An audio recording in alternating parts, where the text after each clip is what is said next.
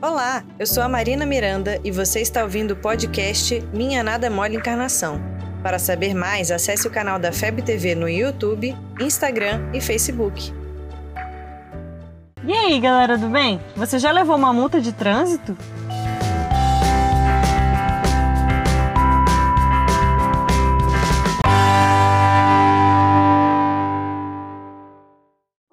Leis regem a nossa vida, né? A Constituição, as leis trabalhistas, as leis de trânsito, os costumes, as regras de casa, do trabalho, da escola.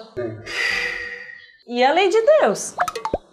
Eu, Deus, faço saber que todo o universo decreta e eu sanciono a seguinte lei.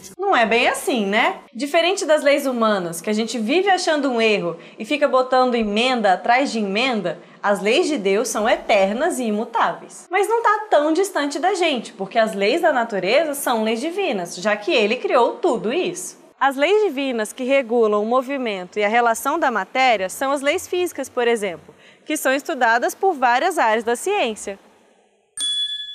Mas tem também as leis que falam sobre nós, a nossa relação com Deus e com os nossos semelhantes. Essas são as leis morais. Esta está escrita na nossa consciência. O Livro dos Espíritos, que inclusive está fazendo 160 anos em 2017, tem toda uma explicação sobre as leis morais. Quer ver? Primeiro vem a lei de adoração, que fala da nossa relação com Deus. E, dentre outras coisas, fala que mais importante é o que está no coração e não as aparências. Depois vem a lei do trabalho, porque o trabalho é necessário para o nosso crescimento.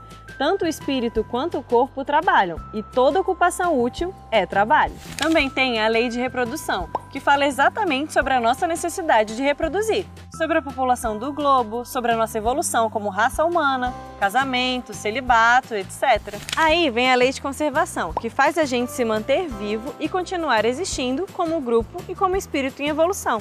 Mas tem também a lei de destruição, que é a coisa mais poética do mundo, porque os espíritos falam que o que a gente chama de destruição é na verdade uma transformação, que tem como objetivo a renovação e a melhoria dos seres. Preciso é que tudo se destrua para renascer e se regenerar. E aí vem a lei de sociedade, que dá um recado bem simples de que Deus não criou a gente em grupo e com todas as nossas habilidades de comunicação à toa. E então chegamos na lei de progresso, e ela fala que nós sempre vamos progredir, nunca retroceder. Mas a velocidade é de cada um, né? Chegamos então na lei de igualdade, que fala que para Deus somos todos iguais e as nossas diferenças decorrem das nossas experiências. Dentre outras coisas, fala que a desigualdade social é obra do homem, não de Deus, e que a inferioridade moral das mulheres é resultado do predomínio injusto e cruel que os homens assumiram sobre elas.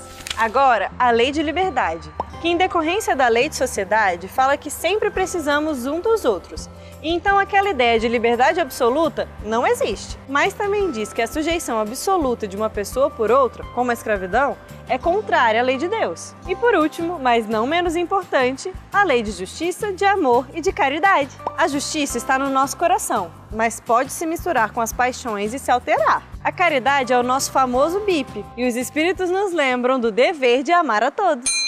Cada lei moral tem um capítulo só para ela no Livro dos Espíritos e vale muito a pena você ler e descobrir mais sobre o que rege todo o universo. Vamos estudar mais?